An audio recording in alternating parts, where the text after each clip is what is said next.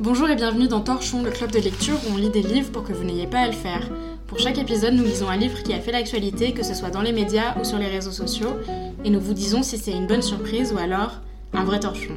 Grâce à Torchon, vous pourrez briller en société et parler du livre du jour sans même l'avoir lu. Je suis Léa et aujourd'hui je suis avec Louis-Fred. Enchanté Bonjour Torchon Et nous avons lu Sorcière, la puissance invaincue des femmes par Mona Cholet, paru aux éditions Zone en 2018. Et je dois avouer qu'il faut commencer tout de suite cet épisode en disant Mais pourquoi vous avez choisi ce livre? Parce que c'est pas à première vue éligible pour euh, Torchon. Moi j'ai lu quelques livres de Mona Cholet, ça m'a bien plu, c'est plutôt sympa. Mais c'est en fait toi qui me l'as proposé et tu m'as à peu près convaincu, donc euh, je t'en prie. euh. Alors, moi, pourquoi Sorcière?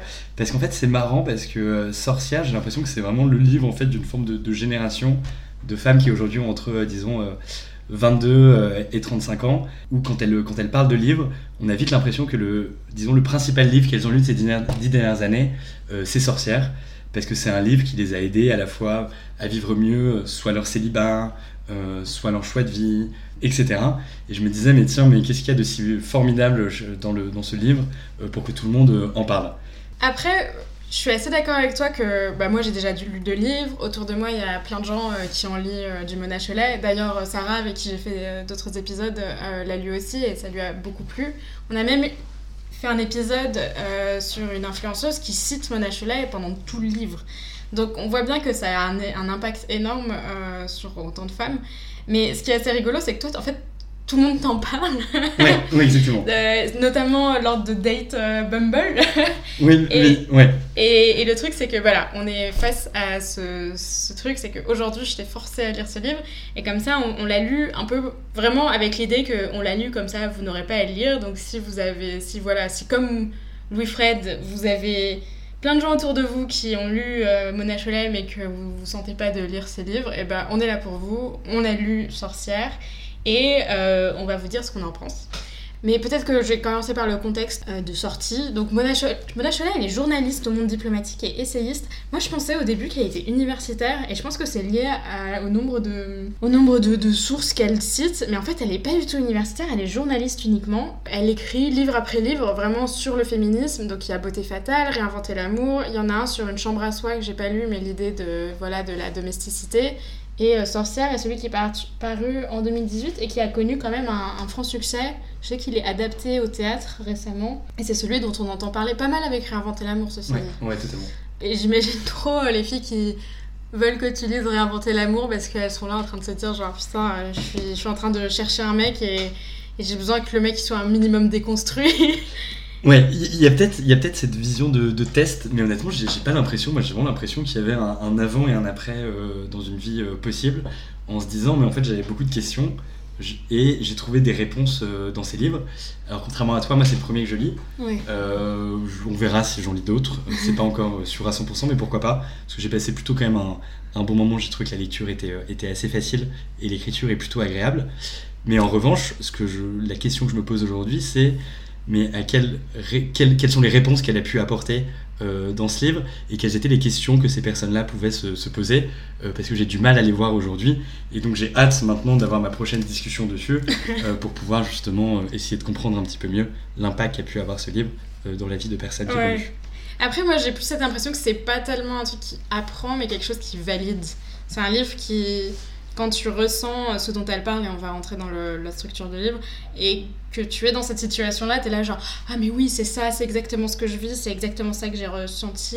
Parfois, elle parle de petites anecdotes, et c'est souvent des anecdotes qu'on a peut-être vécues Ouais. soi-même. Par exemple, le passage où elle parle de la femme de Eric Besson qui se fait larguer, euh, je suis sûre que d'autres femmes dans la même situation se disent ah je suis pas toute seule. Euh, mais attends, avant, avant de commencer là-dessus, je pense qu'on peut parler de la structure du livre. Un truc qui est assez marrant, c'est que ça s'appelle Sorcière.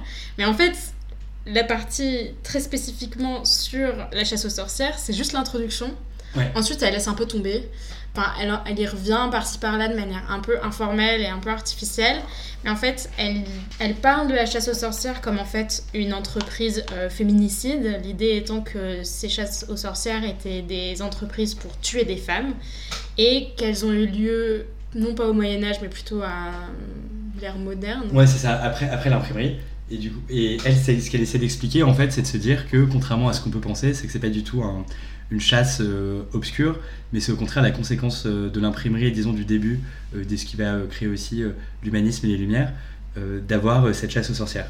Mais ce qui est vraiment, enfin, ce que je trouve assez étonnant, c'est que, et c'est ce que tu disais, c'est que finalement, les sorcières, on, entend, on en entend très peu parler, et à partir d'un coup un petit peu marketing, où elle veut partir d'un contre-modèle, un peu comme une contre-culture, pour essayer euh, derrière de se dire bah tiens il y a ce modèle là qui existe et qui va pouvoir incarner une nouvelle féminité de la de disons euh, une nouvelle féminité.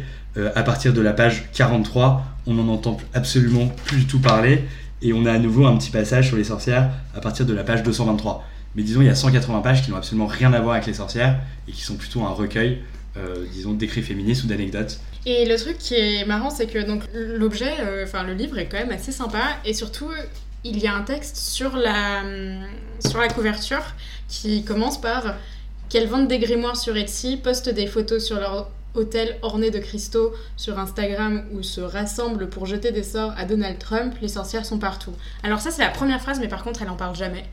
Euh, les véritables euh, genre spiritualité contemporaine, les, néo-sorcières, les, meufs qu'on voit passer sur Instagram, en fait, euh, c'est pas du tout un sujet qui l'intéresse. Elle l'évacue très rapidement, elle est genre, oh c'est marrant, c'est joli, c'est gaulerie, et hop, on passe à autre chose. Et l'autre chose en question, c'est donc quatre chapitres euh, qui sont liées au fait que ces femmes-là, enfin ces sorcières euh, donc de l'ère moderne, se sont fait assassiner pour quatre raisons principales, qui est le célibat, elles étaient célibataires, elles n'ont pas d'enfants ou elles n'ont pas de désir d'enfant, donc il y a tout un chapitre sur le non-désir d'enfant. Ensuite, il y a un chapitre sur la vieillesse au féminin. Et le dernier chapitre est peut-être le plus fumeux, je pense que je peux le dire. C'est un peu sur le savoir au féminin et sur aussi le rapport au corps médical. Enfin, c'est un peu on sait pas trop ce qu'elle veut faire avec ce, dernier chapitre, mais c'est un peu genre Ah, les sorcières étaient des sortes de guérisseuses qui savaient mieux que tout le monde comment le corps des femmes, mais aussi des hommes, marchait. Et on les a un peu zigouillées parce qu'on voulait une médecine moderne euh, très logique, très structurée. Et aujourd'hui, on est dans une société qui, un, n'écoute pas le corps des femmes, donc il y a plein de références euh, au corps médical, et deux, euh, dévalorise ce qui serait une sorte de savoir informel, type la littérature, type la poésie. Ouais, l'intuition en général. Voilà. Alors que l'homme, c'est la logique, la raison, les maths, la physique. Et, là, on se dit euh, que c'est un petit peu fumeux, c'est que c'est comme dans tous ces livres-là, c'est qu'il y a toujours cet argument qui vient, qui est de dire, mais de toute façon, depuis Einstein, on sait absolument plus rien, des choses qui sont qui se contredisent sont vraies sur des plans différents, etc. Et à partir du moment où elle a fait cette longue démonstration, c'est le moment où on se dit qu'on rentre dans un livre un petit peu fumeux, parce que la logique n'a plus sa place. Alors que je sais pas, toi Léa, qui est plutôt une bonne logisticienne du quotidien, euh, tu vois bien que la logique a toute sa place. Non mais moi j'ai fait une cagne, j'ai fait un bac j'ai fait un master de com, donc comment dire, j'ai été euh, dans des cursus très féminins, 80% féminins. Pour autant, j'ai pas été super. Enfin, oui, j'ai pas été convaincue par cette idée-là parce que euh, en fait, euh, moi j'ai plus cette image que en fait, les femmes devraient s'investir dans des. Euh, ouais, women in STEM quoi. enfin, j'ai pas cette impression que. Je pense pas que la solution au problème dont elle parle, c'est la revalorisation de savoir intuitif. Je pense que la solution est plus dans, à l'inverse, la valorisation d'un esprit critique au féminin, tu vois. C'est un peu comme ça que je vois les choses personnellement il y a un aspect marketing énorme dans le livre, du type ça s'appelle sorcière, et finalement c'est juste un prétexte pour euh, parler de quatre sujets différents en un seul livre. Donc au lieu de faire quatre articles, elle fait un gros bouquin. Et le truc c'est que ça a été la porte ouverte à toutes les fenêtres parce qu'il y a plein plein plein de gens qui maintenant se réfèrent à Mona Cholet comme ah mais finalement les, les spiritualités contemporaines, les sorcières d'aujourd'hui, c'est marrant, c'est sympa. Euh, alors qu'en fait, elle en parle assez peu. Alors qu'en fait, en fait c'est même pas un sujet qui l'intéresse. Enfin, C'est vraiment un sujet. Finalement, les sorcières dont elle parle, c'est les sorcières euh, du 16e et 17e siècle. Mais après. Euh, On peut dire maintenant euh, sur le livre, et c'est peut-être là aussi où on a des, difficultés en fait à en parler, c'est qu'on trouve que c'est un livre qui est à la fois ni un essai totalement, parce qu'il n'y a pas une vraie thèse qui va être développée petit à petit, et en même temps, c'est pas non plus, disons, une histoire du féminisme ou un, euh, disons, un, avis critique euh, qui est exploré. Parce qu'en fait, vous allez voir assez rapidement, c'est une forme de catalogue de citations où tout le monde est à peu près mis euh, sur le même plan. Et une fois qu'on le referme, on a vraiment des difficultés à se dire, mais tiens, qu'est-ce qu'on en a tiré vraiment? Peut-être que pour ça, on peut explorer un petit peu chacun des quatre thèmes pour le faire. Et par exemple, le premier, c'est euh, sur le célibat. Ce qu'elle fait à chaque fois, en fait, toi tu parles de catalogue, moi je dirais que c'est limite un patchwork, parce que c'est vraiment genre l'un puis l'autre, et on passe vraiment du coq à l'âne. Tu dis qu'il n'y a pas de thèse, est-ce qu'on pourrait dire que la thèse du premier chapitre, c'est... Ouais, c'est vrai que j'arriverais pas à définir un... Non mais disons, s'il si, enfin, y a une thèse, c'est quelque chose d'assez classique et qui est vraiment entendable pour tout le monde, c'est simplement se dire comment est-ce qu'en étant une femme au XXIe siècle, on peut et on doit se réapproprier euh, nos vies. Et pour ça, en fait, il y a différents euh, chemins euh, qui sont possibles de prendre. Mais disons, il n'y a pas de jugement de valeur d'un des chemins par rapport à l'autre. Et elle réaffirme simplement des modèles qui peut-être sont dévalorisés aujourd'hui en disant qu'ils ont aussi leur importance. Mais une fois qu'on a dit ça, on n'a pas dit grand-chose en fait. En fait, c'est un livre du constat, tu vois. elle fait une sorte de constat et c'est pour ça que et c'est pour ça que je dis que c'est un livre de validation. Ça permet en fait à partir de ce patchwork de par exemple si j'étais une femme célibataire de me retrouver dans euh, euh, ce combat permanent où tout le monde veut te caser et tout le monde et tes parents sont là genre oh mais quand est-ce que tu te cases? Et là tout d'un coup t'as Mona Cholet qui te dit non mais c'est pas grave euh, tu fais partie d'un groupe qui est opprimé, on a qu'à dire ça comme ça. Enfin, il y a un côté un peu doudou d'une certaine manière, en tout cas rassurant. Je pense qu'il y a un truc avec Sorcière au global, c'est que donc ça parle de femmes célibataires, de femmes qui veulent pas d'enfants, de femmes qui vieillissent et de femmes, alors là peut-être je me retrouverai un peu plus là-dessus, qui ont des savoirs euh, au féminin, on va dire. Et le truc, c'est que donc toi, tu es un homme. Ouais, donc t'es totalement. Jusqu'à nouvel ordre. Voilà. nouvel ordre, en tout cas. Il y a un côté où, bon, bah, t'es un peu exclu. Enfin, toi, là, t'es un peu. Oui, je me sens euh, assez peu légitime à en parler. Non, mais t'es pas doudou, tu vois. T'es pas validé non, non, exactement. Dans, dans, ce qui, dans ce qu'elle dit. Peut-être dans le, la, la, partie célibataire, étant donné que t'es célibataire, peut-être que tu te dis, genre, ah, bah oui, c'est vrai. Euh. Ouais, totalement. Mais par exemple, elle, euh, sur la partie sur célibataire, du coup, elle cite une sociologue qui s'appelle Erika Flao. Et en fait, Erika Flao, elle va nous faire une typologie des femmes qui sont seules elle va dire finalement il y a trois types de femmes qui sont seules. Il y a celles qui sont seules mais qui voudraient en gros euh, se marier. Il y a celles qui sont seules mais euh, qui apprennent à aimer être seules même si elles l'ont si été par défaut quelque part. Et il y a les troisièmes qui sont seules parce qu'elles ont choisi d'être seules et ça leur permet d'avoir une vie heureuse euh, et épanouie. Et toi, t'es où alors? Alors, justement, moi en fait, ce que je me dis déjà, c'est qu'une typologie, l'avantage que ça, c'est que ça catégorise les choses et en même temps, bah, c'est comme tout le monde, c'est comme les gens en couple, etc. On oscille toujours un petit peu entre ces moments-là. Euh, les moments merveilleux dans le célibat, c'est des moments euh, d'aventure, on a énormément de liberté, c'est très agréable. Après, comme tout le monde, on n'est pas des robots, il y a des moments aussi où on aimerait euh, davantage peut-être de tendresse ou quelque chose comme ça, et du coup on regrette les périodes plutôt de couple. Et en fait, je sais pas, quand je disais ça, je me disais, j'apprends pas grand-chose. Et donc là, elle la cite, elle cite du coup cette, cette personne qui parle des femmes qui ont choisi d'être seules, et elle écrit ça, elle dit euh, Elles existent hors du regard de l'homme et hors du regard de l'autre, car leur solitude est peuplée d'œuvres et d'individus, de vivants et de morts, de proches et d'inconnus dont la fréquentation, en chair et en os ou en pensée à travers des œuvres, constitue la base de leur construction identitaire. Voilà, enfin, ça c'est vrai de toute personne en fait, qu'elle soit en couple, qu'elle soit seule, etc. C'est évidemment euh, par le fait de s'accomplir soi-même en se confrontant au réel, au quotidien, et à la fois en lisant euh, peut-être beaucoup des choses qui, nous intéressent, qu'on apprend à se construire. Et quoi qu'il arrive, c'est une volonté de tout le monde euh, dans la vie d'apprendre à se construire. Et cette typologie, finalement, n'a pas tellement d'intérêt. Et je trouvais que c'était un petit peu résumé le livre comme ça, c'est qu'il y a beaucoup de, il y a beaucoup de choses qui sont assez jolies ou qui sont intéressantes, mais qui ne sont pas tellement à relier au sujet euh, principal, parce qu'elles sont intéressantes en soi, qu'on parle d'hommes, qu'on parle d'enfants, qu'on parle de personnes âgées, qu'on parle de personnes seules, etc. En fait, tu viens un peu de mettre des mots sur un, souci que j'ai eu à travers la lecture du livre, qui est qu'il se trouve que moi je suis une femme mariée, et tu as d'ailleurs été le témoin de mon mariage, donc tu peux témoigner que je suis mariée. Euh, j'ai envie d'avoir euh, des enfants, c'est pas. Voilà, euh, pas tout de suite, maman. pas tout de suite. Plus tard. et, le, et, et, je suis pas encore vieille, enfin en tout cas, à mon avis. Le truc, c'est que j'ai eu cette impression que Mona Chollet, en voulant revalorisant ses parcours, disons, atypiques, dit que grâce à ces parcours atypiques, les femmes ont plus de temps, de loisirs, de, de, de kiff, euh, paradoxalement, que les femmes qui sont dans un schéma, disons, plus patriarcal, plus bourgeois, plus normé. Et le truc, c'est que moi, étant dans un schéma euh, patriarcal euh, normé, et eh ben, j'étais un peu genre, ah ouais, je suis dans la merde, en fait, d'après Mona Cholet. Et le truc, c'est que tu comprends que c'est pas ça qu'elle veut dire. Tu comprends qu'elle est là dans une entreprise pour accompagner des femmes qui sont, disons, banni de la société euh, de manière symbolique. Le problème, c'est que moi, je l'ai un peu pris personnellement en mode Ah, bah, je suis dans l'énorme merde. Surtout qu'elle parle, les passages, bah, on peut parler du chapitre suivant.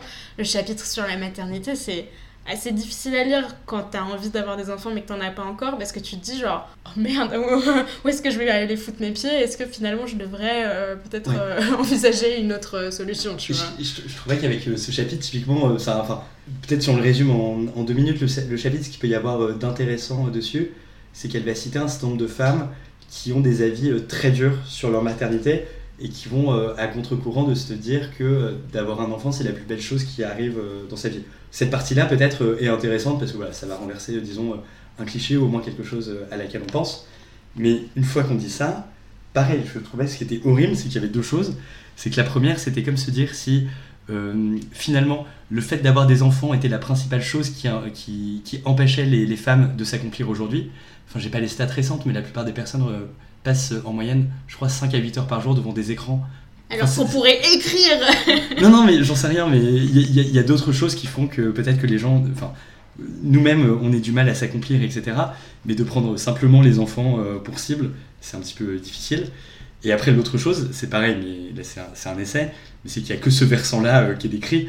Et je sais pas toi, mais moi, quand j'ai fini, quand j'ai terminé le chapitre, j'étais un petit peu. Euh, je sais pas, j'avais une petite bouffée de chaleur en fait, j'étais pas très à l'aise. Bah, c'est un truc que je dis pas mal, c'est que moi, j'ai besoin qu'on me repropagandise, qu'on me dise que ouais. c'est bien d'avoir des enfants. Et ce qui est rigolo, parce que ça pose une question qui est assez cruciale dans la réception de sorcière, indépendamment de ce qu'elle dit, c'est que peut-être pour nous, en fait, on baigne dans un, une idéologie un peu bobo, un peu parisienne, du type Oh, avoir des enfants, c'est un truc de dingo, euh, d'ailleurs, peut-être je vais pas en faire. Alors que peut-être le reste, euh, voilà, en dehors de ce microcosme dans lequel on évolue, euh, peut-être que non, non, en fait, la, la doxa est, est, plutôt du côté de, euh, de la propagande que je viens de décrire. Euh, si, si, il faut que tu fasses des enfants, allez, go, go, go, tu vois. Finalement, la réception qu'on a eue, c'est aussi un peu lié à ce qu'on a déjà un peu entendu. Mais je voudrais juste lire le passage qui, moi, m'a vraiment déprimée. ouais, bien sûr. Alors.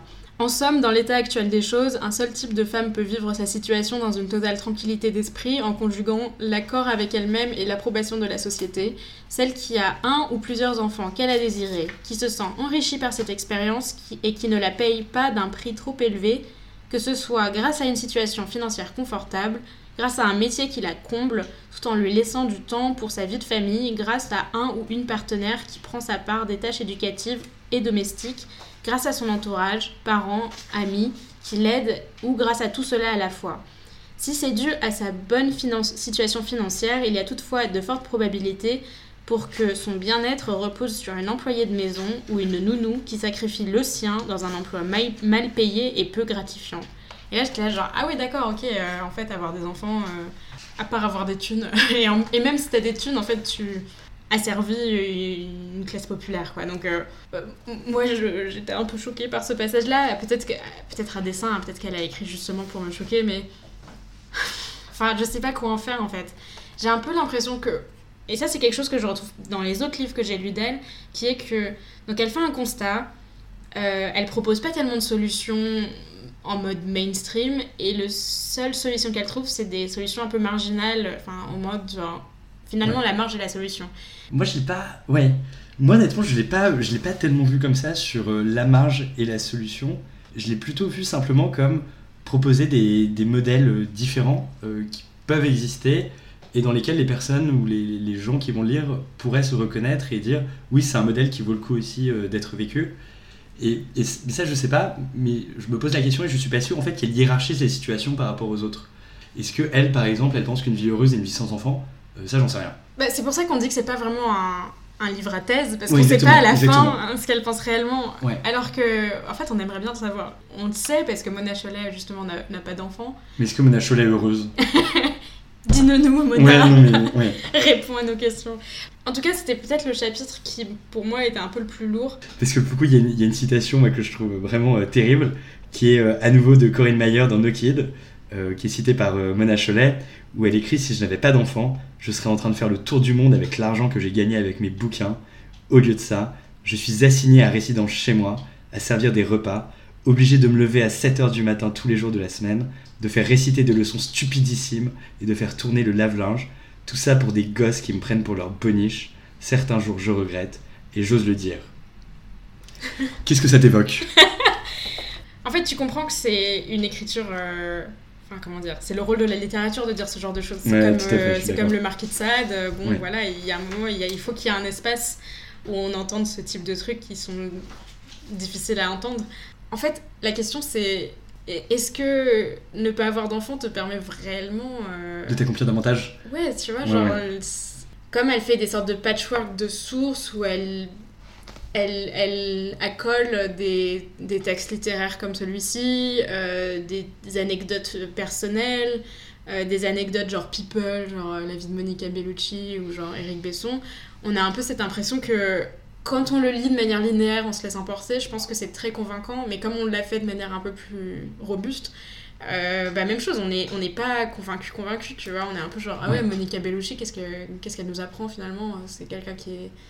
Ou même parfois elle utilise de la fiction comme preuve, alors comme si les personnages de fiction existait réellement. Et là, j'ai eu des gros moments où j'ai dû relire des passages parce que je comprenais pas que c'était une personne qui n'avait pas existé. Ouais, tout à fait. Donc, euh, Il y a presque un côté, du coup, je trouve, euh, dissertation un petit peu euh, scolaire parfois, où on a une hypothèse, on cite des exemples, etc.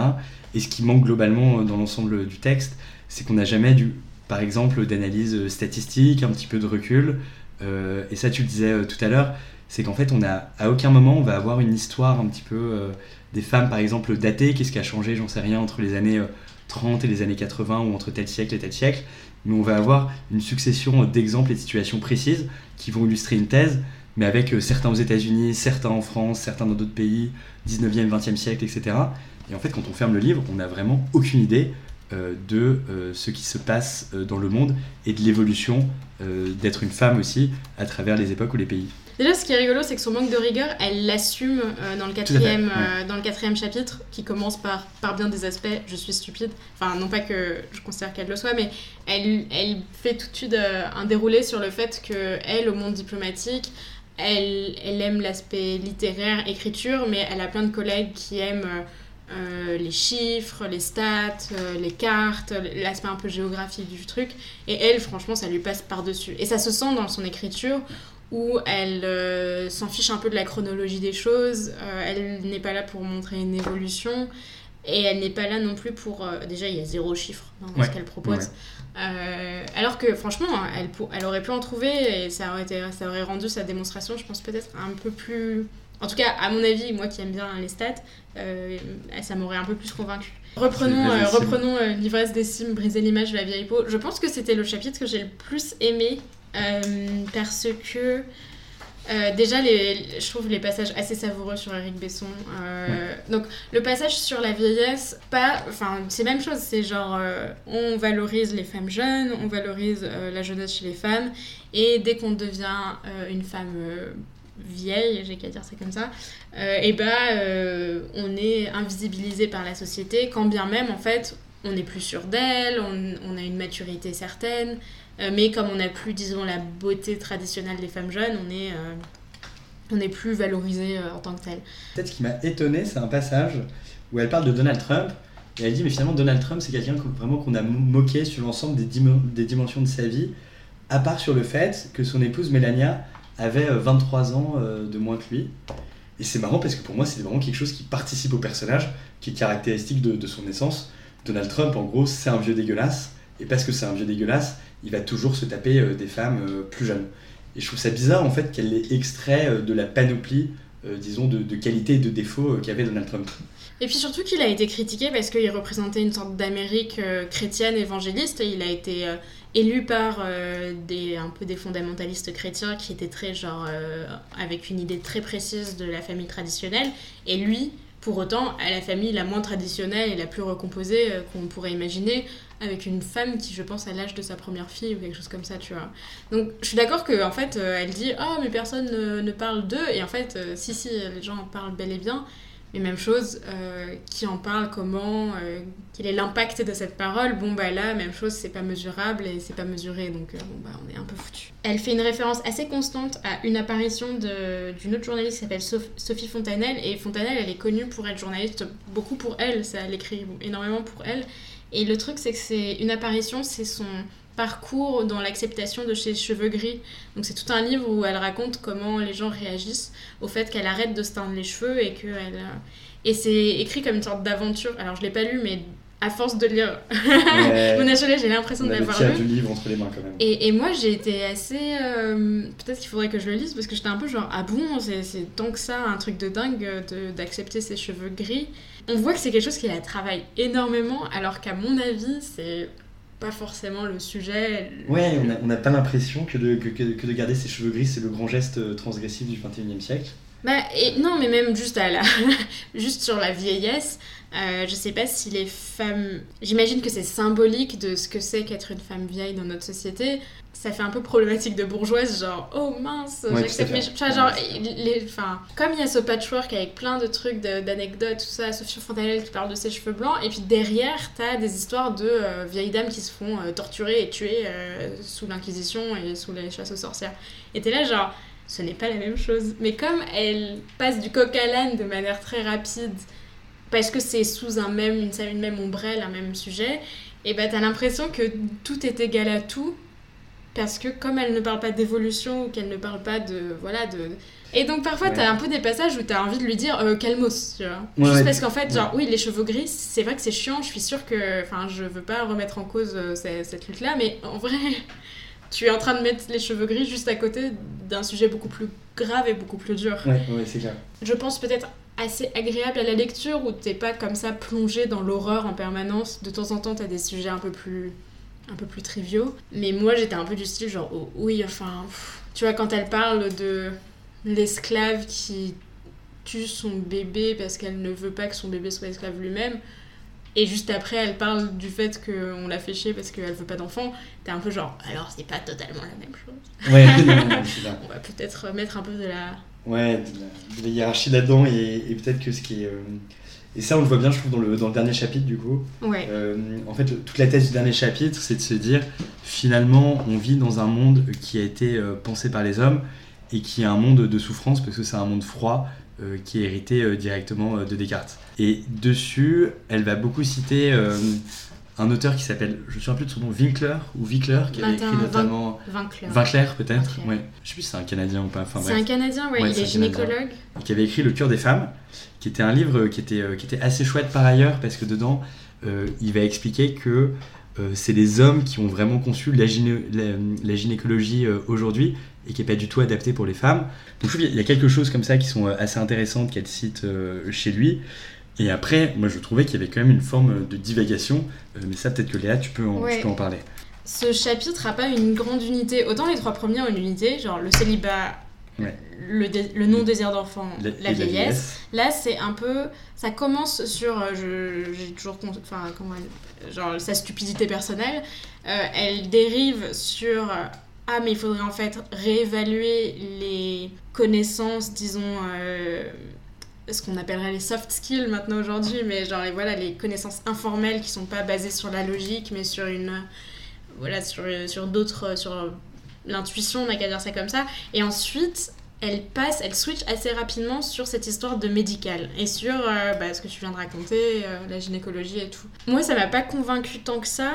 Bah, déjà, ce que je viens de dire, qui est que je pense que à l'inverse, on devrait plutôt euh, essayer de créer une sorte de sens critique au féminin euh, plutôt que commencer à se dire ah finalement. euh, et peut-être changer la médecine. Le truc, c'est que j'ai pas été convaincue parce que parce que j'ai pas été convaincue par son écriture. En fait, il y a un peu un problème entre le fond et la forme. C'est-à-dire qu'elle dit non, non, mais on n'est pas obligé d'être super rigoureux. Il faut s'en remettre à une certaine forme de vision holistique de la vie. Et le truc, c'est que j'ai pas été convaincue par la- sa manière holistique d'écrire. Donc j'étais un peu genre, oui, bon, bah en fait, non. Ouais, moi, ça me. Et, Ça et me peut-être convient ce, qui- pas, tu vois. ce qui est amusant, et, et vous l'aurez remarqué, en fait, c'est que c'est assez difficile de parler de ce livre parce que c'est ce que disait Léa, c'est un patchwork de plein de petits textes. Et en fait, ce qui est très marrant, c'est que euh, quand on veut écouter justement des, des podcasts euh, sur sorcières, c'est qu'il y a un petit peu, euh, en fait, disons, l'axe principal qui est pris, c'est ce livre a changé ma vie, c'est extraordinaire. Et pour autant, personne n'arrive à expliquer en quoi ça a changé euh, la vie de la personne euh, qui l'a lu. Et finalement, c'est quand même un livre qui est, euh, on va dire, qui apporte pas grand-chose. Voilà. Je pense qu'il apporte de l'eau au moulin, tu vois. Quand t'es, par exemple, sur l'aspect gynécologique, moi aussi j'ai mes griefs contre ma gynéco. Et le truc, c'est que en lisant ça, tu te dis genre, oui, c'est vrai. Et le truc, c'est que t'as envie de mettre ce livre dans la main de quelqu'un qui ne te croit pas en disant, mais moi j'ai du mal à parler de ce sujet-là, mais cette femme est très éloquente. Euh, elle, va te montrer, comme, elle le montre, euh, ce que moi j'ai vécu. Par exemple, si t'es une femme célibataire et que vraiment t'es saoulée, t'as envie de le donner sorcière à, je sais pas, euh, tes parents qui sont en train de ronger leurs freins, en espérant que l'éloquence de Mona Cholet va réussir à, les convaincre comme elle, elle a validé ce truc, quoi, c'est tout ça, tu vois. Donc je serais pas aussi dure que toi vrai. sur le sujet. Non seulement parce que moi j'ai des copines autour de moi qui clairement disent ce que tu viens de décrire. Après, je suis d'accord avec le fait que c'est traité comme une forme de Bible, alors qu'en fait c'est difficile d'y retourner, d'y replonger. euh, c'est difficile de la citer parce qu'en fait, elle- la citer c'est citer quelqu'un d'autre en Ouais, fait. ouais, ouais, totalement. Donc euh, Mona Cholet, est- c'est Et je une sais pas si ces autres livres sont comme ça d'ailleurs ou si Ah ouais, non, non, c'est exactement comme ça. Enfin, peut-être on peut commencer à un peu conclure le podcast. Moi, ce que je dirais comme étant le truc qui m'a le plus perturbé dans la lecture de ce livre, c'est finalement cette, ce patchwork est très convaincant si on, a, on est validé. Mais comme je suis pas dans une posture de personne validée, étant donné que je suis une, euh, une femme dans la droite lignée de la femme bourgeoise de base, et bah je me suis accrochée à disons les sources, la rigueur et tout ça, et j'ai pas été convaincue justement parce que en fait c'est pas une entreprise de conviction logique, genre tac tac. Euh, Ouais. Donc à la fin j'étais un peu genre. hmm. Euh, et un autre truc qui m'a pas trop plu, et je pense qu'on en a pas parlé, mais c'est quand même assez intéressant, c'est que le salut pour euh, Mona Cholet, c'est l'écriture. Ouais, Et elle ouais. dit Ah, bah ne pas avoir d'enfant, c'est super parce que euh, je peux écrire plein de livres et je peux me consacrer à une entreprise euh, d'écriture. Mais en fait, ça fait un peu bizarre parce que bah, les- toutes les femmes, en tout cas toutes les femmes qui lisent Mona Cholet, ont pas forcément une entreprise créative comme la sienne. Mais évidemment qu'elle peut pas dire genre Ah oui, si elles avaient pas d'enfants, elles pourraient être PDG de L'Oréal parce que sinon, Ouais, c'est- bah c'est non, c'est pas, c'est pas très Mona Cholet compatible. Disons que la possibilité de s'accomplir ne peut pas être compatible avec, avec le fait d'avoir des, des enfants, euh, particulièrement quand on est une femme. Et que s'accomplir, ne, ce n'est que s'accomplir Dans son cas, elle, ouais, avec Dans l'écriture. littéraire, dans l'écriture. Et donc ça fait un peu Ouais. bizarre parce que ça donne cette impression qu'elle parle à, à un nombre important de femmes. C'est fait, une entreprise qui ouais. est quasiment universelle qu'elle fait, ouais. euh, en tout cas dans le- peut-être dans l'espace-temps, on va dire. Et en fait, finalement, elle en revient à sa petite personne qui est Ah, finalement, c'est sympa d'écrire des livres et être une femme, euh, c'est pas si simple d'écrire un livre quand on est une femme. Donc peu genre, pff, ok, Proust, quoi. Enfin, ce livre est quand même écrit à la première personne et donc on découvre Mona Cholet à travers ce livre. Elle a quand même une place assez centrale. Alors moi j'ai trouvé qu'il y avait des jolis passages quand elle parlait d'elle, et notamment un, passage sur son père, où elle explique en substance que euh, son père aurait rêvé euh, faire des études littéraires, etc. Mais il s'est retrouvé à faire des études de commerce, il était très malheureux. Et ça commence comme ça. Lui si cultivé, si curieux, il a été obligé de faire des études commerciales pour lesquelles il n'avait aucune disposition. Par la suite, il a très bien gagné sa vie, mais il n'a jamais réussi à redresser son parcours, et rien n'a pu dissiper ce regret, la souffrance de ses talents inemployés. De conclure, euh, quelques lignes plus loin, Peut-être y a-t-il des besoins de réparation qui ne souffrent pas de demi-mesure, qui exigent que l'on trace une clairière dans la forêt des générations et que l'on s'y établisse en oubliant tout le reste. Et on sent là vraiment que, euh, effectivement, pour elle, l'accomplissement, c'est la possibilité de faire une carrière littéraire qui aurait pu être entamée euh, par les générations qui l'ont succédé mais qui n'ont pas eu la possibilité de le faire. Et on sent que c'est finalement, elle, un des, un des grands euh, moteurs euh, qui a euh, quelque part un petit peu conditionné sa vie, mais qui l'a aussi rendu libre et qui lui a permis d'écrire ses livres. Oui, et, et donc le livre qu'on lit est finalement une sorte de transmission du père. Donc elle n'a pas fait d'enfant et donc son père n'est pas euh, grand-père. Mais finalement, il est grand-père d'une certaine forme de fertilité qui serait l'écriture. Et ça, c'est un thème qui est assez. euh, Ouais, assez- assez classique en littérature. classique, ouais. Assez classique en littérature. Mais après, je pense que finalement, les passages que j'ai le moins aimés, c'est les passages vraiment manichéens, avec le côté où l'écriture est l'unique projet noble et l'alternative, c'est être une esclave du patriarcat, parce que j'ai un peu l'impression de ressortir du livre en me disant là, dans quoi je me lance Ah, alors que le truc à sauver, c'est les passages qui sont finalement celui que tu viens de, de, de citer, qui est les passages un peu pas manichéens, qui, Non, c'est des jolis passages de vie, c'est des tranches de vie, c'est joli. Après, il y a d'autres passages qui sont assez savoureux, comme euh, genre, t'avais parlé de la citation de Gravity qui est quand même assez rigolote. Ouais, qui est pas mal, je vais essayer de la retrouver. euh, euh, donc il y, a- il y a une citation pareille de Gravity qui est assez marrante. Et en fait, il y a pas mal de citations qui sont assez rigolotes, mais on les a pas toutes euh, relevées. Mais on- en fait, on, on rit quand même pas mal. Donc là, elle parle, là, elle est dans le chapitre en fait qui s'appelle L'ivresse des cimes, où elle parle de la difficulté euh, à vieillir pour une femme. Et elle cite euh, quelqu'un euh, que je ne connaissais pas euh, dont- et dont le nom m'échappe, mais en parlant de Gravity qui met en scène donc Georges Clooney et Sandra Bullock. Et la citation raconte Ce film raconte comment Georges Clooney préfère encore se laisser dériver dans l'espace et mourir plutôt que de passer une seule minute de plus enfermé avec une femme du même âge que lui. Non, mais ouais. ça c'est plutôt marrant. C'est rigolo. Ouais, c'est plutôt marrant. rigolo. Casser du sucre sur les hommes euh, âgés qui. Ouais, c'est plutôt chouette. voilà. Et c'est vrai que quand on regarde aujourd'hui, euh, enfin, j- j'ai pas fait des, des stats, mais tous les, tous les vieux acteurs un peu boomers d'Hollywood qui ont 55 ans, enfin, le, le panorama est assez marrant parce qu'ils sont qu'avec des meufs de 20 ans, Ouais, euh, c'est entre ça. 20 et 30 ans. Donc voilà, il y a un peu des passages rigolos. Et je pense qu'elle a un super style, elle a un super flow. Et je. Ouais, ouais, Est-ce que c'est une bonne surprise ou un vrai torchon? Je te pose la question parce que moi je. je- Ouais, alors moi, moi je, ce que je pense quand même, c'est qu'on a été euh, volontairement dur parce que le thème euh, c'était torchon. Euh, mais Léa m'avait mis pas mal de pression là pour qu'on finisse par euh, faire ce podcast. C'est décalé, décalé, décalé. Et donc là, je l'ai lu en fait en rentrant euh, d'un bus de nuit qui durait des heures et des heures d'Espagne. Et finalement, ça m'a vraiment, pendant 3 ou 4 heures, ça a été plutôt quand même un bon moment que j'ai passé. Et quand je voyais tous mes, camarades de bus qui, qui étaient en train de jouer à Candy Crush sur leur téléphone, moi je trouvais que je passais plutôt un bon moment. Après, euh, après l'ivraie justement de passer un bon moment alors que tout le monde s'ennuyait un petit peu dans ce bus, une fois que je l'ai refermé, je me suis dit, tiens, euh, qu'est-ce que ce livre m'évoque et qu'est-ce que je vais garder? Et souvent, euh, quand on se dit ça, soit avec des livres, soit avec des films, soit avec des séries, ça je pense que finalement c'est un livre auquel je penserai assez peu dans les mois ou les années à venir. Donc c'est pas non plus quelque chose qui m'a enrichi, je pense, énormément. Enfin, après, il y aura peut-être deux, trois autres femmes qui peut-être te rappelleront Ouais, tout à en mémoire euh, le fait que tu l'as lu. Donc au moins il y a ça de fait. Je pense que ce qui est intéressant ici, c'est que je suis quand même. Les gens qui critiquent Mona Chollet, enfin en tout cas j'ai jamais vraiment vu de critique, soit le font par euh, un antiféminisme primaire du type euh, Oh les féministes, qu'est-ce qu'elles nous emmerdent Ou alors une critique elle n'est pas assez radicale, elle n'est pas assez féministe, euh, elle, est pas, elle ne prend pas en compte, euh, je sais pas, là par exemple, elle prend pas en compte les parentalités lesbiennes, les parentalités homosexuelles, euh, elle prend pas en compte, je sais pas, assez euh, la condition des femmes noires, quand bien même je trouve qu'elle en parle quand même pas mal. Euh, et moi, j'ai un peu cette image de. J'ai un peu l'impression d'être la centriste du, du féminisme, ce qui est pas super. J'ai un peu cette impression que c'est pas mal, c'est bien, ça fait plaisir à lire, mais j'ai été un peu déçue par le manque de rigueur, ce qui est un peu bizarre de ma part, mais c'est le cas, tu vois. Est-ce que ça vaut le coup que nos auditeurs le lisent? Je pense quand ils sont dans des situations décrites par, euh, donc si vous êtes une femme qui vieillit, ou si vous êtes célibataire endurci, ou si vous voulez pas du tout d'enfants, c'est peut-être un livre qui est très satisfaisant à lire, et c'est ok, tu vois.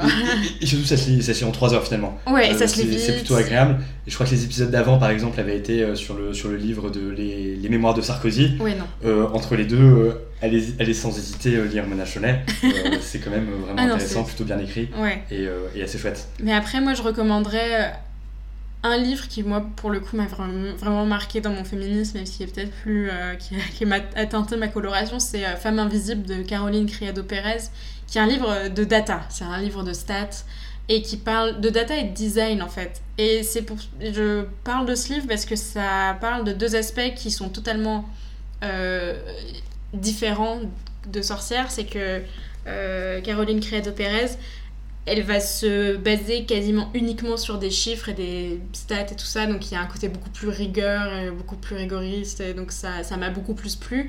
Et en plus de ça, elle donne des solutions assez concrètes, euh, notamment pour euh, des gens dans des administrations publiques, des gens, euh, des personnes, enfin des hommes et des femmes politiques, et même des gens dans des business, quoi. Elle parle de, de situations où on a trouvé des solutions.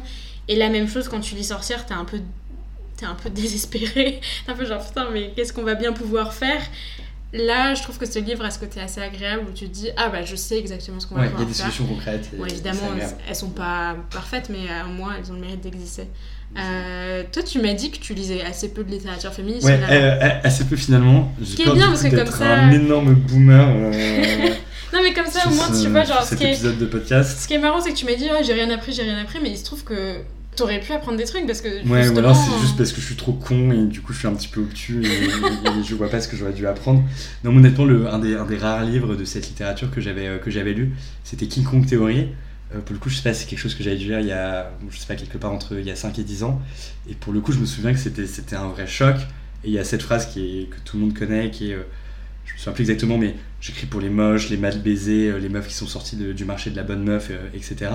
Et là, je trouvais qu'il y avait vraiment une, une force de revendication qui faisait que oui, en le refermant, on voyait peut-être pas la féminité de la même manière, comment les femmes aussi pouvaient se percevoir et la revendication qu'il pouvait y avoir derrière, ce que j'ai absolument pas ressenti euh, en finissant Mona Cholet. En fait, Sorcière, c'est un peu à mi-chemin entre King Kong Theory dans le sens où elle a quand même un côté revendication, elle a un côté un peu énervé, tu vois, on sent un peu le truc, mais c'est pas non plus euh, Virginie Despentes. Et euh, Caroline Credo Pérez, qui elle est aussi un peu dans le constat, mais qui elle est pour plus dans la solution et la rigueur. Donc on voit qu'il y a un peu trois trois, tu vois, trois manières de traiter le sujet, mais... Euh, ouais, et elle, est un peu au milieu, et du coup, ça devient un petit peu mou. et on aimerait, on aimerait lui dire, c'est un peu un, appel qu'on fait à Mona Cholet, le, premier, le prochain, soit on veut un, un vrai pamphlet, euh, soit on veut quelque chose de, beaucoup plus euh, sourcé, construit, etc. Mais arrêtons un petit peu avec cet entre-deux. Merci beaucoup de nous avoir écoutés jusqu'ici. Comme nous l'avons dit au début de l'épisode, nous faisons ce podcast pour vous, par pur altruisme. Donc n'hésitez pas à nous donner des idées de livres pour nous torturer pour votre plus grand plaisir. Bon là, ici, on n'a pas été très torturés, ne vous inquiétez pas. Vous pouvez nous contacter sur notre compte Instagram torchon.podcastlittéraire pour nous donner des idées et puis aussi vos réactions euh, à cet épisode. Je vous conseille de le suivre pour plus de recommandations, plus de critiques et plus de coulisses. On vous embrasse et on vous dit à bientôt. À bientôt.